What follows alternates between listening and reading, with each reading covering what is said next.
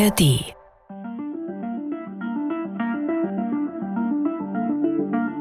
Das hier ist die Doku. Ich bin Johannes Nichelmann und wir freuen uns immer sehr über Feedback oder Themenvorschläge von euch. Schreibt uns an diebdoku.rbbkultur.de oder gebt uns eine Bewertung da, wo das möglich ist. Vielen Dank.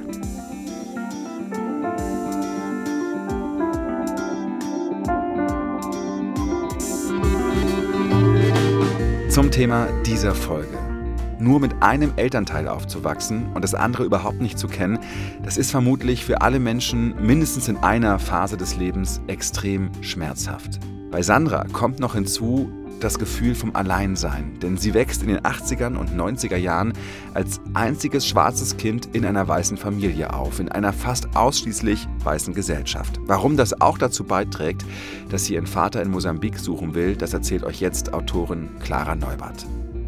Noch ein Hinweis, in dieser Folge wird explizit über Rassismuserfahrungen und Rechtsextremismus gesprochen. Solltet ihr auf diese Themen sensibel reagieren, dann hört euch lieber eine andere Folge von Deep Doku an.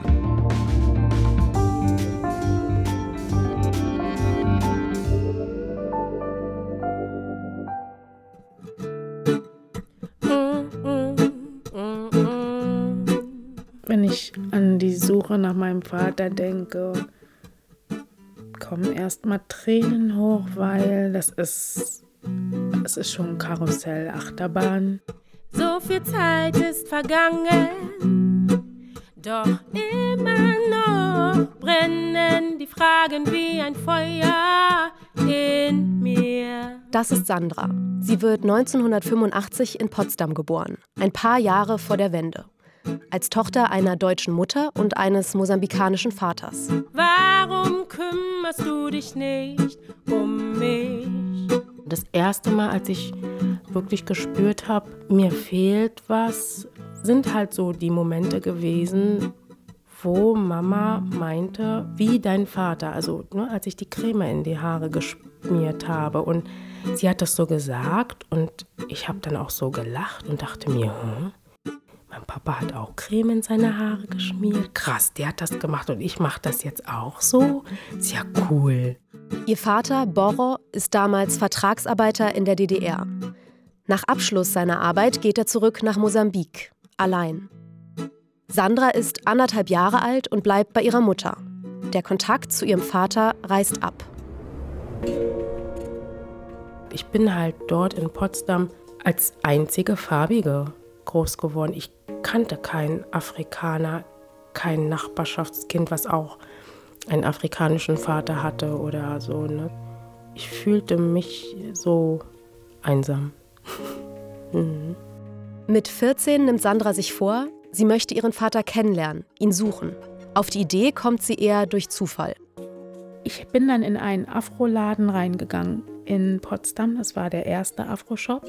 Und das Schöne ist, dass der damalige Ehemann der Ladenbesitzerin äh, Mosambikaner war. Und dadurch hatte ich dann so den ersten Kontakt aus Mosambik, wo es Leute gab, die gesagt haben, wir helfen dir, Papa zu finden. Also es hat dann so stattgefunden, dass meine Fotos rumgeschickt wurden bis nach Mosambik und sich Leute einfach für mich stark gemacht haben, äh, um meinen Vater zu finden. Leute, die ich gar nicht kannte. Hier komme ich.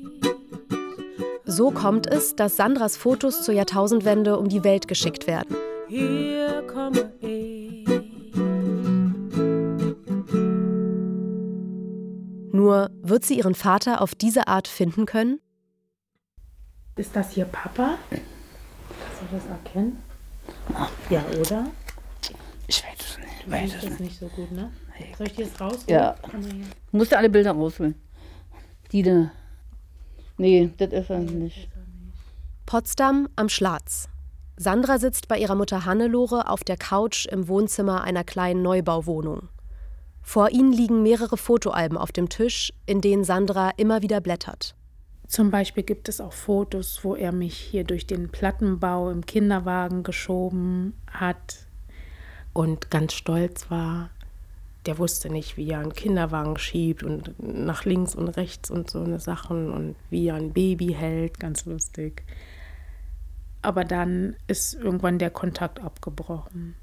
Und selber habe ich jetzt keine Erinnerung, dass mich ein Papa in den Arm hielt oder irgendwas mit mir gemacht hat. Mama, wo haben Papa und du euch noch mal kennengelernt? Der erste Kontakt. Unterwegs, angesprochen. Wer hat wen angesprochen? Du ihn oder er dich? Bitte nicht, jetzt ist, kann ich das gar nicht echt mehr sagen. Ist ja auch schon lange her. Deswegen ja gerade. Das ist schon 37 Jahre her. Ja. Nee, länger. Und dann habt ihr euch verabredet und dann fing die Beziehung an. Ja. Naja. Da haben immer andere dumm geguckt, aber naja. Haben die auch manchmal was gesagt, so euch hinterhergerufen auf der Straße? Ja. Hatten also keinen weißen Mann gefunden, keinen, keinen deutschen Mann gefunden. Da hat er gesagt, wisst ihr was, hat gesagt, ich habe zwei Kinder von Deutschen und die haben mich im Stich gelassen. Ja, und die, sind- und die sind abgehauen. Ja, stimmt doch. Ob jetzt ein Afrikaner äh, mit einem G und der haut ab oder, oder ein Deutscher. Das ist doch das ist doch dasselbe. Mann ist Mann. Sandras Vater Borro ist wahrscheinlich 1982 in die DDR gekommen. So genau weiß ihre Mutter das aber nicht mehr. Er war einer von schätzungsweise 17.000 mosambikanischen VertragsarbeiterInnen, die seit 1979 ins Land kamen. Er hat in Sebnitz in, in solche, äh, solche Traktor irgendwie, da hat er Teile hergestellt. Direkt, wo er gewohnt hat. Die haben ja alle in Container gewohnt. Aber da war, da war manchmal schon mal los. Party? Nee, dann sind wir in Lebnitz immer dann da weg, da Tanze hier in Lebnitz. Dann. Damals hatten die DDR und Mosambik einen Vertrag geschlossen. Erich Honecker ist zu der Zeit Generalsekretär des Zentralkomitees der SED und formuliert es 1979 so. Der Vertrag über Freundschaft und Zusammenarbeit zwischen der Deutschen Demokratischen Republik und der Volksrepublik Mosambik ist von wahrhaft historischer Bedeutung für die weitere Gestaltung der Beziehungen zwischen der Deutschen Demokratischen Republik und der Volksrepublik Mosambik. Gedacht war die Vertragsarbeit als sozialistische Kooperation mit Win-Win-Faktor. Die DDR sollte dringend gebrauchte Arbeitskräfte auf Zeit bekommen und dafür konnten fertig ausgebildete Facharbeiterinnen in das noch nicht lange unabhängige Mosambik zurückkehren. Die Wirklichkeit sah allerdings oft anders aus. Die Ausbildungen rückten in den Hintergrund, da die DDR immer mehr billige Arbeitskräfte brauchte. Außerdem bezahlte Mosambik mit einem Teil der Löhne Schulden bei der DDR ab. Geld, das einige Arbeiterinnen bis heute zurückfordern. Viele Mosambikanerinnen empfanden die Vertragsarbeit trotzdem als Privileg und Chance für ihr Land und sich selbst. Die meisten von ihnen waren junge Männer in ihren Zwanzigern, so wie Borro. Na, die waren überall. Die haben sich, glaube ich, immer gegenseitig besucht. Und ich, was ich interessant fand, war, obwohl die so viel auch Rassismus erlebt haben und auch diese Begrenzung DDR und so, ne, und da darf man hin, da nicht und so, waren die trotzdem immer so gut gelaunt unterwegs. Ja, ja, die waren immer- also die haben sich gesucht, die hatten ihre Gruppen und dann ging es da auch ab. Und ich glaube, das hat auch gerade die deutschen Frauen so angezogen. Aber längst nicht alle Menschen in der DDR hatten so viel Kontakt mit VertragsarbeiterInnen wie Sandras Mutter Hannelore. Engere Verbindungen waren von staatlicher Seite auch gar nicht erwünscht. Wie abgeschirmt Menschen wie Borrer oft waren, zeigt eine Umfrage unter ostdeutschen ArbeiterInnen in einer Fabrik von 1990. Es ist so, dass die Frauen und die Männer ihre eigenen Pausen machen. Die kommen selten bei uns Deutsche an den Tisch. Da ist wir schwer ranzukommen. Natürlich, wenn Probleme auftreten, dann sind meistens nur die Abteilungsleiter oder Meister dran beteiligt, weil sie zu uns weniger kommen. Ja, das liegt echt an der Sprache. Die geben sich auch ja keine Mühe, Deutsch zu lernen. So haben wir das empfinden. Welche Bemühungen gibt es denn Ihrerseits, sich den Ausländern ein wenig zu öffnen? Na ja, Kind. VertragsarbeiterInnen wurden bewusst isoliert. Zum Beispiel, indem sie in abgeschirmten Wohnheimen leben mussten. Sie sollten sich nur begrenzt und auf Zeit integrieren. Hat er manchmal auch von seiner Heimat erzählt? Ja, ja, Mosambik. viel. Und gekocht hat er, ne? Ja, ne, kochen schon. Aber hinterher, das natürlich nicht mehr. Sandras Eltern trennen sich schon kurz nach ihrer Geburt. Dann ist er gegangen. Aber dass er so sagt, Hannelore, ich gehe jetzt in drei Wochen oder ich will noch mal Sandra sehen oder so. Nee, dann kam er, dann kam er auch nicht mehr. Plötzlich war er dann weg. Nee, kam er gar nicht mehr. Und dann hast du erfahren, dass er weg ist. Ja, ja, da habe ich erfahren, dass er weg ist. Für immer. Er wollte freiwillig. Also doch. Die mussten ja damals fahren, 85, 86. Deswegen ist dieses freiwillig für mich so. Ja, ja, also ob er nur freiwillig gefahren ist, weiß ich nicht. Viele mussten damals einfach weg wieder von hier nach wieder Mosambik. Die Vertragsarbeit war nur auf bestimmte Zeit angelegt, meist auf vier bis sieben Jahre. Waren die vorbei, mussten die ArbeiterInnen zurück in ihr Heimatland. Daran änderte sich meist nicht einmal etwas, wenn sie Kinder in der DDR hatten. Es gibt keine offiziellen Zahlen dazu, wie vielen Menschen es genauso geht wie Sandra, die auch Kinder von ehemaligen Vertragsarbeiterinnen sind und ohne sie aufwachsen mussten. Ein Verein geht im Fall von Mosambik aber davon aus, dass es weit über 1000 solcher Biografien in Deutschland gibt. Von denen weiß Sandra in ihrer Kindheit allerdings nichts. Sie hat das Gefühl, ganz allein mit ihrer Geschichte zu sein. Ich habe ein Bild gezeichnet und darauf waren dann weiße Menschen und ich habe mich braun gemalt. Und ich dann die Frage in mir hochkam, warum sind alle weiß und ich alleine nur braun? Und das war so ein Herzschmerz in dem Moment, wo diese Frage kam. Ich glaube, ich habe die auch meiner Mama gestellt. Die hat mich dann, glaube ich, getröstet. Aber das war so ein Moment, ich glaube, da war ich verzweifelt. Sandra wird in einer Zeit groß, in der die offene rassistische Gewalt in Deutschland stark zunimmt. Nur zwei Fälle von trauriger Berühmtheit sind Hoyerswerda und Rostock-Lichtenhagen. Das prägt ihre Kindheit und Jugend sehr. Ihre Familie und auch die anderen Menschen um sie herum sind allerdings fast alle weiß und somit nicht von Rassismus betroffen. Sandra fühlt sich allein mit ihren Erfahrungen. Das war so Ende 80er, Anfang 90er, dass ich dann auch bemerkte, dass es halt ja Nazi-Gruppen in Potsdam gibt. Und tja, die sind dann auch halt da, wo ich gewohnt habe, in meinem Wohngebiet auch rummarschiert und Parolen unterm unterm Fenster, also vor der Haustür. Also als Kind hat mich das immer viel begleitet. Ich habe immer viele Nazi-Parolen gehört. Ja, das, ne, das ist schon so heftig. Du weißt, du wohnst irgendwo und da gibt es überall rote Zonen. Und je nachdem, wie du dich bewegst, bist du entweder in Gefahr oder außer Gefahr. Und damals war halt viel Gefahr. In jeder Situation kam es vor, als ob du erstmal so einen Check machen musst, bevor du als Mensch akzeptiert wirst. Wobei andere da ganz normal, wie jetzt, wie wir leben, durch die Straßen laufen, den Alltag gestalten und so, ne? Aber mein Leben war immer davon geprägt, so, jetzt komme ich dazu, bin ich jetzt akzeptiert oder nicht? Es war wie so ein Virus, ja, der so in der Luft schwebt und jeden so in Besitz nimmt oder angreift. Und das war damals so deren Normal, aber nicht halt mein Normal. Ich will es nicht halt verallgemeinern, weil ich weiß, dass es auch Menschen damals gab, die, wie meine Mama, sich auch lautstark dagegen ausgesprochen haben und das nicht akzeptiert haben und auch thematisiert haben. Aber für mich in meiner Kindheit war die Stimme dieses Hasses irgendwie lauter, ne? und der Ablehnung. Ja, so böse Worte wie wir mucksen dich ab oder es war wirklich schon Bedrohung des Lebens. Also manchmal dachte ich Momente, jetzt ist mein Leben vorbei. Jetzt kriege ich eine vom Kopf und wache nicht mehr auf.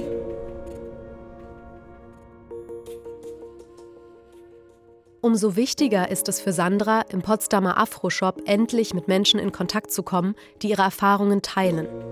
Gemeinsam mit ihnen beschließt sie mit 14 also, sie will ihren Vater suchen.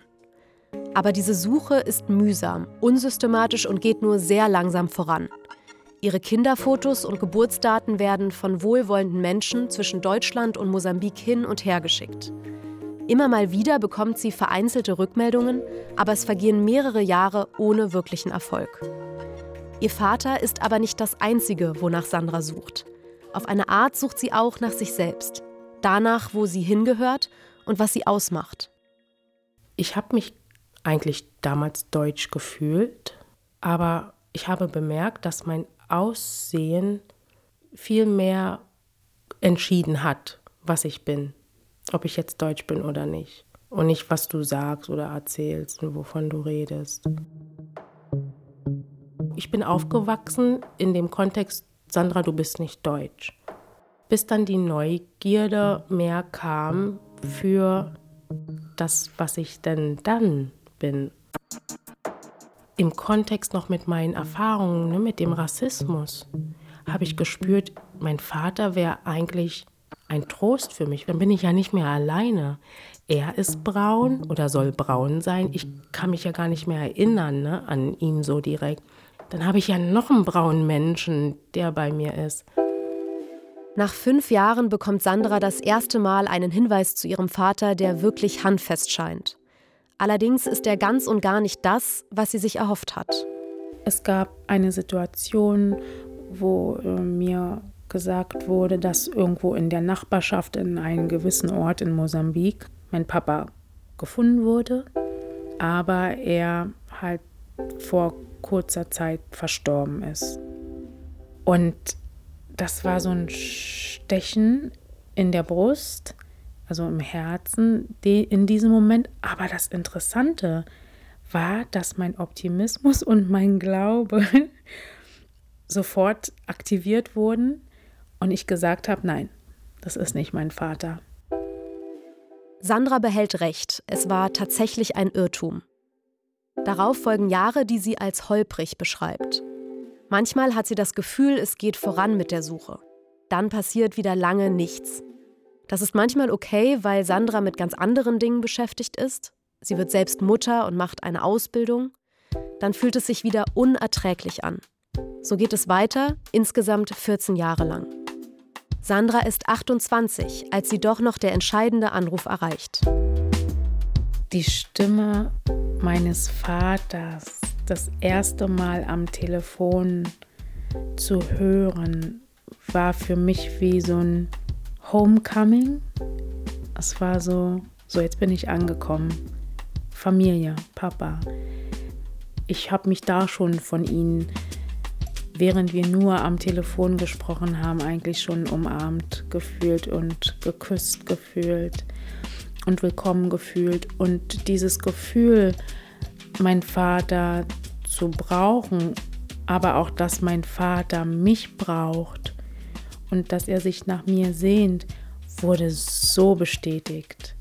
Es war so ein schönes Gefühl das war wie so jetzt, jetzt habe ich einen Schatz in der Tasche, ja, so ein Jackpot. Sandras Suche hatte auf ihrem Hin und Her zwischen Deutschland und Mosambik einen Mann in Bayern erreicht. Der wiederum konnte Kontakt zu einem Bekannten in Mosambik herstellen, der Borro noch aus der gemeinsamen Zeit als Vertragsarbeiter in der DDR kannte. So kommt es, dass Sandra und ihr Vater endlich wieder Kontakt haben können, nach fast 27 Jahren Trennung. Papa so, du bist meine Tochter, ne? Ja, das, darin kann ich hören, du bist meine Tochter. Und ich so, ja, Papa, ja, Papa. Und es geht einfach darum, sich zu bestätigen, dass man, obwohl man so lange getrennt war, trotzdem eins ist. Man bestätigt einfach, dass die Verbindung trotzdem da ist mit so schönen Worten. Und dann fühlt sich gar nichts fremd an. Das war auch so ein Gefühl wie, wir kennen uns schon da war auch plötzlich dieses Gefühl des Stolzes, mein Daddy, meinen eigenen Vater gefunden zu haben. Und nicht nur meinen Vater, sondern meinen afrikanischen Vater, meinen mosambikanischen Vater. Das war so dieses stolze Gefühl. Ich habe jetzt mein Mosambik entdeckt und keiner kann mich in diesem Land ablehnen, ja, weil da ist mein Vater, da gehöre ich hin. Ich habe mich gefunden, Teil, einen großen Teil von mir. Hm kann mir keiner wegnehmen.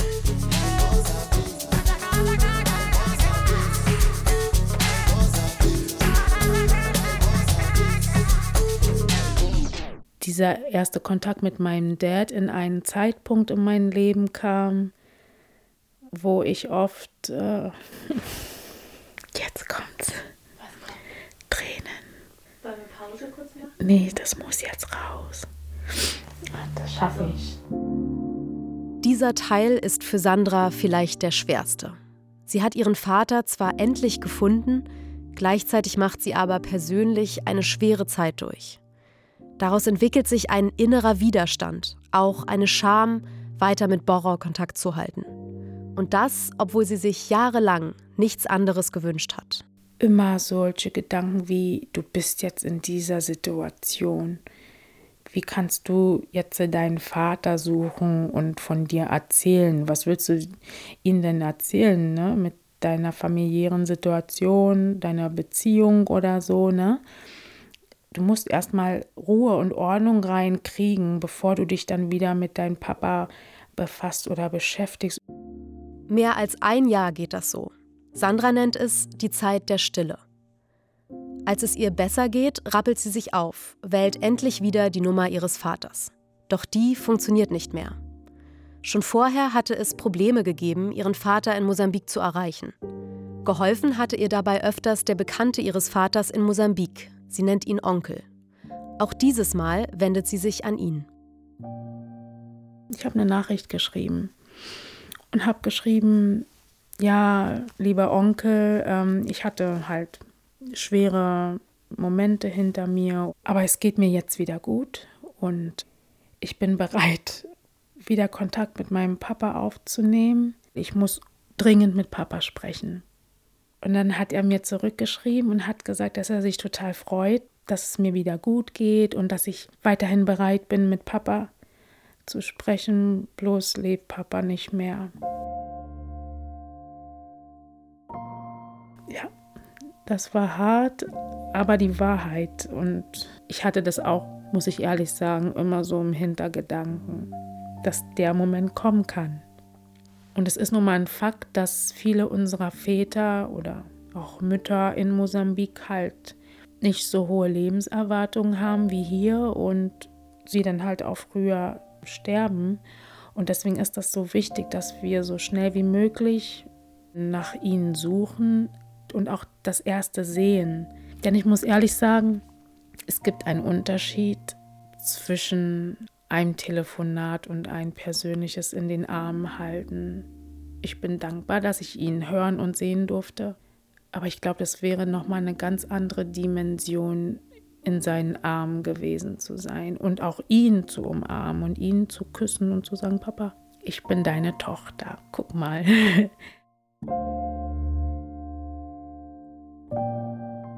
Sandra nimmt sich Zeit, um zu trauern. Dabei hilft ihr ihr Glaube. In dieser Zeit lernt sie auch ihre Geschwister in Mosambik näher kennen. Drei jüngere Schwestern und vier jüngere Brüder hat sie dort. Was mich auch total getröstet hat, war halt der Kontakt mit meinen Geschwistern und der erste Kontakt mit meinem Bruder. Das ist der erste Sohn von meinem Vater dort in Mosambik.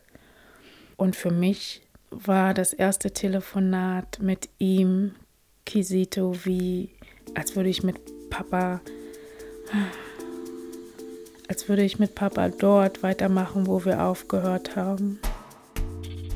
Nach dieser Trauerphase und dem ersten Gespräch mit meinem Bruder kamen dann plötzlich auch wieder diese Glücksmomente und Glücksgefühle, einfach zu wissen, ja, ich habe jetzt Papa verloren auf einer Seite, aber auf der anderen Seite zu wissen, hey, ich habe sieben andere Geschwister in Mosambik, die sich auch nach mir sehnen, genauso wie Papa, die auch bereit sind, mich kennenzulernen, mich in die Familie aufzunehmen und mir auch die Kultur oder Tradition der Machuabo People beizubringen.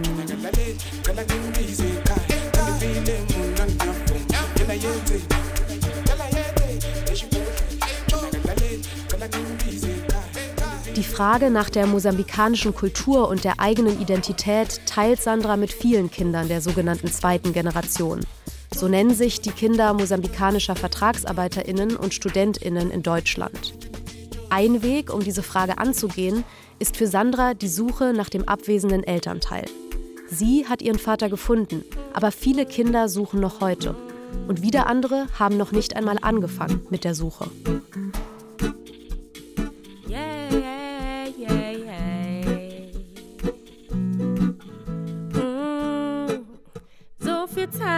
Vergangen.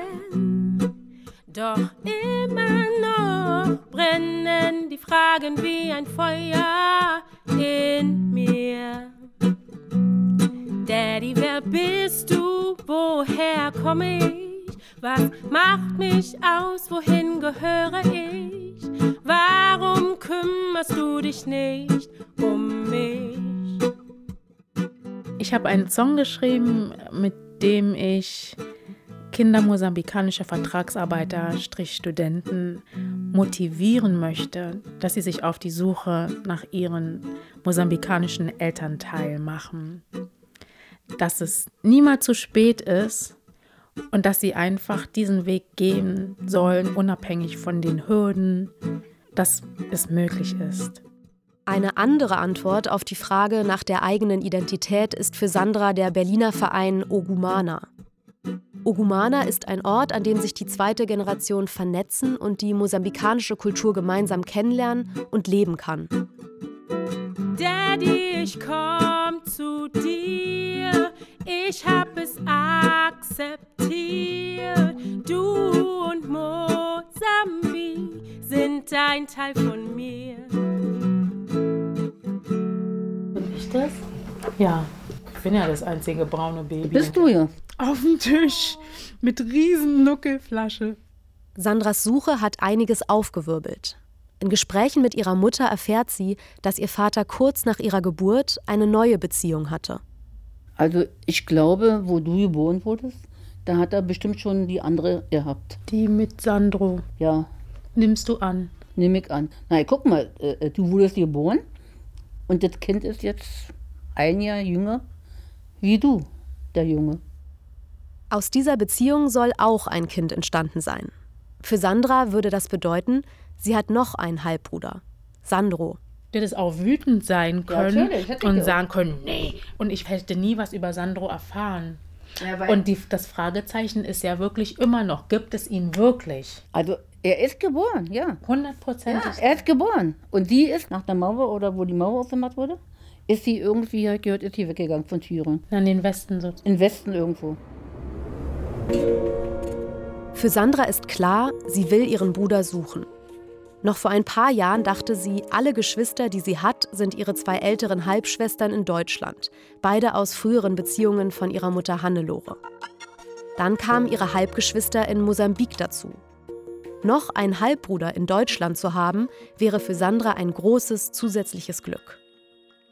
Die Besonderheit darin wäre, dass der Bruder hier in Deutschland ist und er seinen Vater auch nicht kennenlernen konnte und auch nur mit seiner Mutter eventuell aufgewachsen ist und ja, ich dann für ihn auch irgendwie ein Botschaftsbringer sein könnte oder auch eine Hilfe, damit er auch gewisse Fragen, die er in seinem Leben hat, klare Antworten darauf bekommen könnte.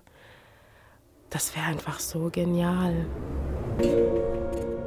Eine offizielle Institution, die Sandra bei ihrer neuen Suche helfen könnte, gibt es nicht.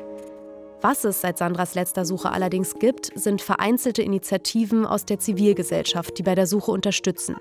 Ein Beispiel ist der Verein Reencontro Familiar, in dem Sandra Mitglied ist. Was die Suche heute zusätzlich erleichtert, Sandra kann sie jetzt viel einfacher auf Social Media verbreiten. Ich fühle mich eigentlich ganz wohl dabei. Und ich setze mich dabei auch gar nicht unter Druck, weil ich gelernt habe, dass was sich finden soll, wird sich finden, früher oder später. Man muss nur weiterhin auf der Suche bleiben und die Augen und das Herz offen haben dafür. Die Suche nach ihrem Vater hat ganze 14 Jahre gedauert. Eine neue Suche zu starten braucht also viel Kraft und Mut. Natürlich weiß Sandra nicht, was die Zukunft bringt. Aber sie hat Vertrauen, dass sie Sandro finden wird. Und dass, wenn sie ihn findet, keine Zeit der Stille sie wieder trennen wird. Mit all dem, was ich in meiner Kindheit und in meinem jugendlichen Alter erfahren habe, sei es jetzt die nicht so schönen Momente, aber auch die schönen Momente, bin ich einfach nur dankbar. Die haben mich vielleicht gebrochen, aber nicht zerbrochen. Und manchmal finde ich, brauchen wir Menschen eine gewisse Gebrochenheit, um an den Punkt zu kommen, wo wir ja einfach uns reflektieren und überlegen, was kann ich jetzt mit den Teilen, die ich in den Händen halte oder ja mit den Erfahrungen, die ich gemacht habe, was kann ich damit machen? Wie kann ich meine Zukunft, meine Gegenwart gestalten? Und das gibt so viel Freude und Befriedigung, dass man gar nicht mehr wirklich so tief in die schlechtere Vergangenheit schaut, ja? Und mit all den Erfahrungen und durch meine optimistische Einstellung, meinen Glauben und mit der Suche nach mehr bin ich halt fähig, auch ein Licht für andere zu sein und das bringt so viel Glücksmomente.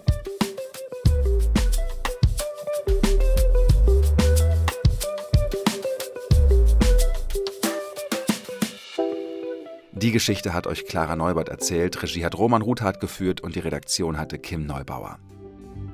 Übrigens auch ein Grund, warum Sandra ihre persönliche Geschichte erzählen wollte, war die Hoffnung, dass sie durch diese Podcast-Folge ihren Bruder schneller finden kann. Also je öfter ihr die Geschichte teilt, desto größer ist die Wahrscheinlichkeit, dass sich Sandra und Sandro irgendwann in den Arm liegen können. Wenn euch diese Folge von Deep Doku gefallen hat, dann könntet ihr auch unsere Folge über die DDR-Küche mit Ursula Winnington mögen. Die findet ihr hier im Feed. Und noch mehr spannende Stories aus der DDR und Ostdeutschland hört ihr im RBB Kultur Podcast Mauer macht Mensch, präsentiert von Knut Elstermann. Diesen Podcast und alle Folgen von Deep Doku findet ihr in der ARD Audiothek und neue Folgen gibt's immer mittwochs.